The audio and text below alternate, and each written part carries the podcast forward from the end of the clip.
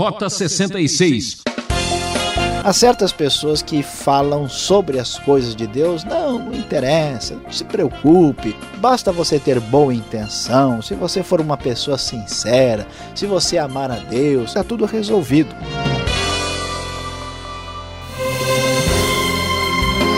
Que maravilha! Pedindo licença para entrar em sua casa, esse é o programa Rota 66, explorando os segredos da Palavra de Deus. Agora a nossa série de estudo vai para o Novo Testamento na carta do apóstolo Paulo aos Gálatas. O nosso assunto será De volta para o passado, entendendo a lei e a promessa. Você sabia que o princípio da fé é anterior e mais fundamental do que a lei mosaica? É sobre isso que o professor Luiz Saião vai falar, explicando o capítulo 3 de Gálatas. Fique com a gente e venha conhecer os benefícios da vinda de Cristo. Paulo está realmente muito aborrecido com o fato de os Gálatas estarem abrindo o coração para ideias equivocadas, querendo voltar à prática da lei e se escravizando a um legalismo desnecessário. Diante disso, ele explica claramente a questão e abre o coração a partir do versículo 1, conforme a NVI, lemos a expressão de Paulo: Ó oh, Gálatas insensatos! Quem os enfeitiçou não foi diante dos seus olhos que Jesus Cristo foi exposto como crucificado? Gostaria de saber apenas uma coisa. Foi pela prática da lei que vocês receberam o Espírito ou pela fé naquilo que ouviram? Será que vocês são tão insensatos que, tendo começado pelo Espírito, querem agora se aperfeiçoar pelo esforço próprio? Será que foi inútil sofrerem tantas coisas? Se é que foi inútil. Aquele que lhes dá o seu Espírito e opera milagres entre vocês, realiza essas coisas pela prática da lei ou pela fé com a qual receberam a palavra? Paulo então vai direto ao ponto e chama os Gálatas de volta ao bom senso, dizendo: Escuta, vocês não lembram o que aconteceu? Será que vocês estão enfeitiçados? Será que vocês perderam a referência? Quando vocês receberam o Espírito Santo, foi pela lei ou foi pela fé na palavra de Deus? Será que vocês não se lembram como tudo que aconteceu, os milagres entre vocês, aconteceram pela fé com a qual vocês receberam a palavra, como é que vocês começaram no espírito e agora querem prosseguir no esforço humano, ou seja, na carne? Diante de tal realidade, diante da confusão sobre a compreensão a respeito da lei, da promessa e de tudo que diz respeito ao Antigo Testamento, Paulo agora vai então entrar no túnel do tempo de volta para o passado. Vamos então olhar direito o Antigo Testamento, vamos ver o que realmente aconteceu. E assim, ele já então explica a verdade a partir do verso 6, quando ele chega ao tempo de Abraão. Considere o exemplo de Abraão. Ele creu em Deus e isso lhe foi creditado como justiça, conforme vemos lá em Gênesis 15, versículo 6. Estejam certos, portanto, de que os que são da fé, este é que são filhos de Abraão. Prevendo a Escritura que Deus justificaria os gentios pela fé, anunciou primeiro as boas novas a Abraão: por meio de você todas as nações serão abençoadas. Assim, os que são da fé são abençoados junto com Abraão, homem de fé. Então ele começa falando: olha, aqui está o caso de Abraão. Abraão recebeu a justificação, e essa justificação, conforme diz o texto de Gênesis, aconteceu pela fé e não pela lei. Vocês estão vendo o exemplo do passado? As coisas eram desta forma e não conforme vocês estavam imaginando. Já os que se apoiam na prática da lei estão debaixo de maldição.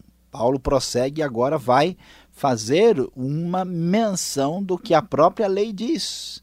Versículo de Deuteronômio, capítulo 27, o verso 26, é apresentado aqui quando diz: Maldito todo aquele que não persiste em praticar todas as coisas escritas no livro da lei. É evidente que diante de Deus ninguém é justificado pela lei, pois, conforme Abacuque 2,4, o justo viverá pela fé. A lei não é baseada na fé, ao contrário, quem praticar essas coisas, por elas viverá. Levítico capítulo 18, versículo 5. Cristo nos redimiu da maldição da lei quando se tornou maldição em nosso lugar, pois está escrito: Maldito todo aquele que for pendurado num madeiro, de acordo com o texto de Deuteronômio 21, 23. Isto para que em Cristo Jesus a bênção de Abraão chegasse também aos gentios, para que recebêssemos a promessa do Espírito mediante a fé. Então está muito claro, não é possível se apoiar na prática da lei, porque a lei dizia que quem não praticasse todas as suas exigências estaria debaixo de maldição. Cristo se fez maldição por nós, eh, recebendo a morte de cruz e em nosso lugar, conforme a própria a citação de maldito aquele que for pendurado no madeiro. Portanto, a lei não era baseada na fé. E Cristo, morrendo em nosso lugar, cumpriu a lei, recebeu a maldição, e isso com a finalidade de que a promessa chegasse aos gentios através dessa bênção de Abraão, que é a justificação pela fé. Portanto, a compreensão do passado estava equivocada. E para deixar muito claro isso, Paulo então prossegue fazendo a devida explicação do relacionamento entre a lei e a promessa a partir do versículo 15. Irmãos, humanamente falando, ninguém pode anular um testamento, palavra que em grego também é aliança. Depois de ratificado, ninguém pode anular, nem acrescentar-lhe algo. Assim também as promessas foram feitas a Abraão e ao seu descendente. A Escritura não diz aos seus descendentes, como se fossem muitos, mas ao seu descendente no singular, conforme Gênesis 12, 7, 13 e 15 é a sua semente, literalmente, ao seu descendente, dando a entender que se trata de um só, isto é, Cristo. Quero dizer isso, a lei que veio 430 anos depois não anula a aliança previamente estabelecida por Deus, de modo que vem invalidar a promessa. Então, como é que a justificação se estabelece? Ela está relacionada com a promessa feita a Abraão. Essa promessa tinha em vista o descendente, que é Cristo. Essa promessa estava ligada à aliança. A lei veio depois. E quando a lei veio, a lei não mudou o que a aliança e a promessa estabeleceram. Portanto, ela não invalida nada do que foi definido no tempo de Abraão. De volta ao passado, aprendemos aqui a lição. Pois se a herança depende da lei, já não depende de promessa. Deus, porém, concedeu-a gratuitamente a Abraão mediante promessa. Podemos entender com muita clareza que a relação de justificação pela fé está ligado com a aliança e com Abraão e não com a lei mosaica. Esse é o argumento claro de Paulo. Então, para que a lei? É a pergunta. Qual foi o seu propósito? Foi acrescentada por causa das transgressões, até que viesse o descendente a quem se referia a promessa, e foi promulgada por meio de anjos pela mão de um mediador. Contudo, o mediador representa mais de um, Deus, porém, é um. Ou seja, o que vemos aqui é que a lei foi dada por causa das transgressões, para apontar o pecado, para servir de um referencial de relação entre Deus e o homem, mas ela não podia fazer nada que estava relacionado diretamente com a promessa e com a aliança. Então, há uma contradição aqui? A pergunta é essa, Paulo vai responder. Então a lei opõe-se às promessas de Deus de maneira nenhuma. Pois se tivesse sido dado uma lei que pudesse conceder vida, certamente a justiça viria da lei. Mas não é este o caso, mas a Escritura encerrou tudo debaixo do pecado, a fim de que a promessa que é pela fé em Jesus Cristo fosse dada aos que creem. Ou seja, a lei simplesmente comprova que todos estão debaixo do pecado, porque todos pecaram. Ninguém está fora dessa condição, mas a lei não traz vida. A vida vem pela promessa que é pela fé àquele que crê. Antes que viesse essa fé, estávamos sob a custódia da lei. A lei estava como que cuidando de nós. Estávamos ali aguardando, nela encerrados, até que a fé que haveria de vir fosse revelada. Assim, a lei foi o nosso tutor até Cristo. Ela cuidou de nós, ela nos conduziu para que fôssemos justificados pela fé. Agora, porém, tendo chegado à fé, já não estamos mais sob o controle do tutor. Paulo dá uma excelente lição de teologia para explicar com detalhes aos Gálatas confusos de que nós não estamos rejeitando o Antigo Testamento, nós não estamos falando mal da lei que foi dada por Deus, nós estamos apenas observando a grande verdade, que a função da lei é uma função diferente, não é? De justificação, não é de trazer salvação, não é de trazer vida. A lei veio depois da promessa. Promessa estava ligada à aliança que Deus fez com Abraão. Nessa promessa, ele deixou claro que Abraão foi justificado pela fé. E nós que cremos somos filhos de Abraão espiritualmente. A lei apenas revelou o caráter santo de Deus, nos colocou na posição clara de pecadores que somos e nos serviu de tutor, de uma espécie de guia, de condutor, até Cristo, quando nós agora estamos já libertados desta condição da lei, já que ela cumpriu o seu papel histórico e não pode ser mais entendida como era antigamente. A lei revela o pecado, mas não traz salvação.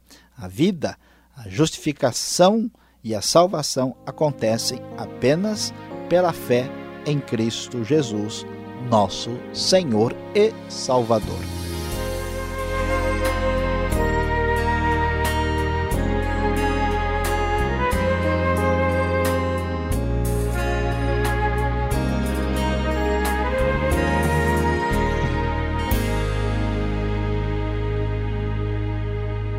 Você ouve o programa Rota 66 e sabe por que esse nome? É o caminho para entender o ensino teológico dos 66 livros da Bíblia. Estamos na série Gálatas capítulo 3 com o tema De volta para o passado, entendendo a lei e a promessa. Rota 66 tem produção e apresentação de Luiz Saião, redação e participação Alberto Veríssimo, na locução Beltrão. E essa é uma realização transmundial. Nosso endereço para contato é Caixa Postal 18.300, CEP 04626-970, São Paulo, capital. E-mail rota66 arroba transmundial.com.br. E fique agora com a segunda parte para tirar as dúvidas.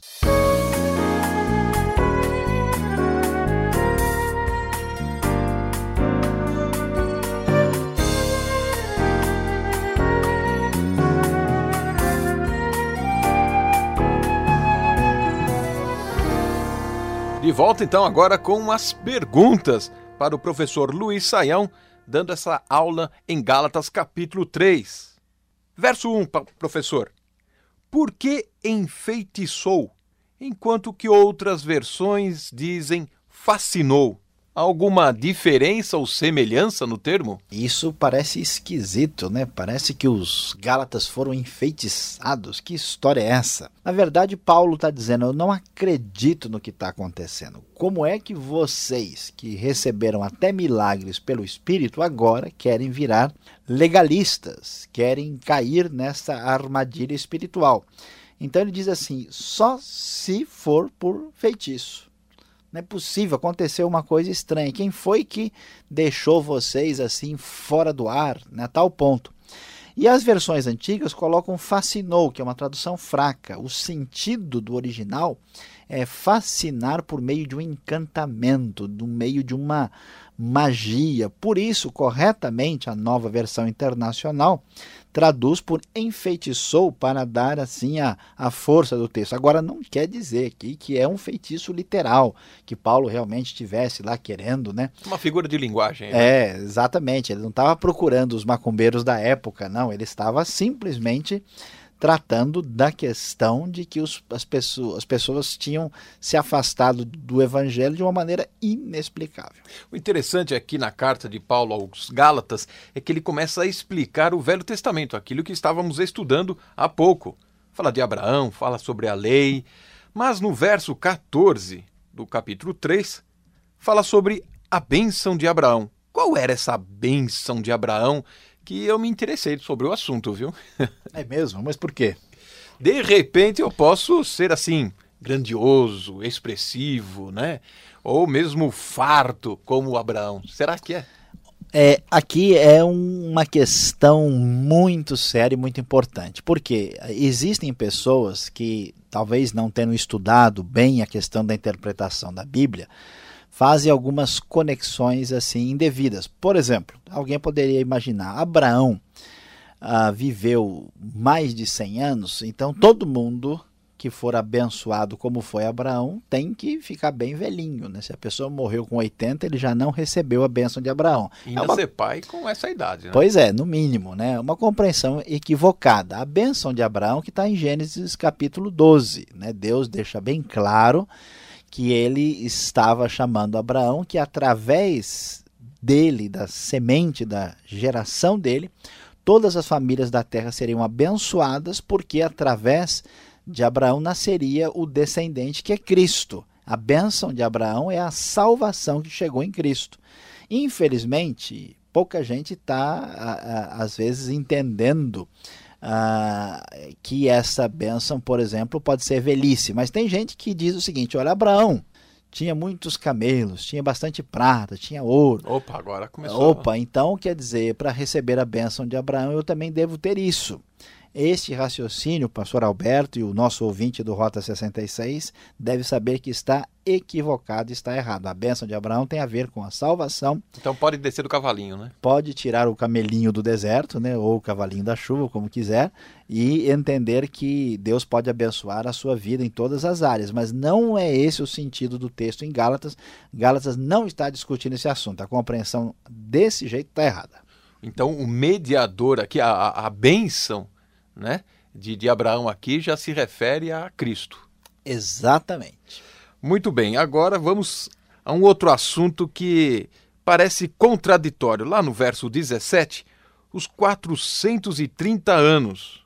Mas só que vamos ao livro de Atos, capítulo 7, e vamos ler que foram 400 anos. 30 anos é uma diferença considerável. Ninguém pode errar uma conta dessa, né? Pois é, e algumas pessoas imaginam, olha, tá vendo há um erro aqui, há uma imprecisão, né? Afinal de contas, o povo ficou no Egito, né, desde o tempo em que eles desceram para lá até a época da libertação, na época de Moisés, quando foi dada a lei, qual foi o, o período correto? Na verdade, o que nós encontramos aqui são dois enfoques distintos. Por exemplo, em Atos 7, o assunto é, da questão do período do povo no Egito é tratado assim de maneira tangencial. Então se diz de maneira genérica, eles ficaram 400 anos no Egito. Aqui o assunto é mais detalhado, o foco é aprimorado, então se falam 430 anos, como acontece lá em Êxodo capítulo 12 também. A, a data exata e precisa é 430. Por que outros textos dizem 400? Porque a afirmação é genérica. É como eu falar, por exemplo, olha, a América foi descoberta há 500 anos. Mas será que são 500 anos corretamente certinhos? Não. A América foi descoberta há 508 anos. Né? Na verdade, mais, já, já são 514 ah, anos, na verdade. Né? Então, se a pessoa falar que foi há 500 anos, está errado isso? Não é que está errado, é que é uma afirmação genérica. Assim como uma pessoa fala, olha, eu ganho mil reais por mês, mas é mil e vinte e cinco e 14 centavos. Né? A pessoa fala, olha, eu morei ah, em Brasília durante um, dois anos. Você vai ver, foi dois anos, um mês, 15 dias, 5 horas, 30 minutos, mas ninguém responde assim. Então é a diferença entre uma afirmação mais precisa e genérica, dependendo do propósito do texto. Não há erro aqui, há propósito diferente na narrativa. Agora eu quero entender, de uma vez por todas, o verso 20, que para mim é um pouco confuso. Esse mediador que ap aparece aqui, né? Mediador representa mais de um. Deus, porém, é um, diz aqui o texto. Mas Deus é mais que um. E agora, como é que fica isso? Pois é, é confuso, né? A pessoa lê, né? Parece que nós acabamos o livro de números e estamos cheios de números já de volta aqui, mais de um, um igual a um, vezes um, dividido por um, que é isso, né? O que, que acontece aqui? É, o que ele está dizendo? Está dizendo o seguinte: vejam que no caso da lei, a lei ela veio né, por meio de anjos e havia um mediador que é Moisés. E esse mediador é o mediador entre duas partes, que é Deus e Israel. Ou seja, veja como a lei era muito mais burocrática e cheia de detalhes. E aqui ele vai dizer que a promessa foi tão direta da parte de Deus que nem houve necessidade de mediação. Deus é um e ele fez a, seu, o seu, a sua promessa diretamente a Abraão, sendo uma promessa de maneira incondicional. A diferença está no seguinte: a lei envolvia um relacionamento do qual Israel tinha grande responsabilidade. A promessa vem de Deus, que é apenas um, ou seja, é incondicional. Deus estabeleceu a promessa que haveria de justificar aquele que depositasse a sua fé nele. Essa é a diferença entre a relação da lei complexa com mediadores, tendo mais de um no processo e envolvendo a responsabilidade direta do homem no processo, enquanto que a justificação pela fé dada diretamente por Deus, ele é o único que garante tudo, portanto, devemos nos apegar à promessa, como fez Abraão, e não entrar na relação de dependência da lei. Muito bem, obrigado pela explicação, professor Luiz Saião. Você fica conosco. Vem agora a reflexão do estudo de hoje.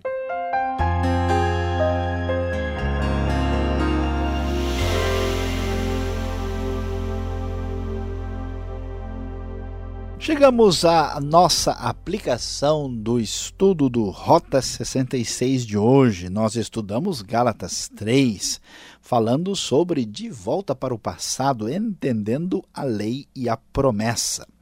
E qual é a grande verdade que você jamais poderá esquecer depois de ter estudado Gálatas conosco no programa de hoje? A grande verdade é que sem explicação não há compreensão. Nós vimos que sem a justificação não há salvação e agora vemos que sem explicação não há compreensão. Por que isso é tão importante? Há certas pessoas que falam sobre as coisas de Deus, não, não interessa, não se preocupe, basta você ter boa intenção, se você for uma pessoa sincera, se você amar a Deus, se você for uma pessoa que pratica o bem, está tudo resolvido. Veja bem, as coisas não são bem assim. Paulo está explicando as coisas porque, se elas não forem entendidas, os resultados serão muito complicados. Os Gálatas eram sinceros, os Gálatas queriam praticar a lei de Deus. Os Gálatas estavam interessados em servir a Deus, mas eles estavam equivocados, estavam entendendo as coisas de modo errado quando falamos sobre a lei e a promessa. Então você faça o favor de estudar, faça o favor de se aprofundar, porque sem a devida explicação não há compreensão, não importa a boa vontade do seu coração. É, por hoje é só, pessoal. Rota 66 volta nesse mesmo horário e sempre nessa sintonia. Agora, estudando Gálatas. E visite o site transmundial.com.br.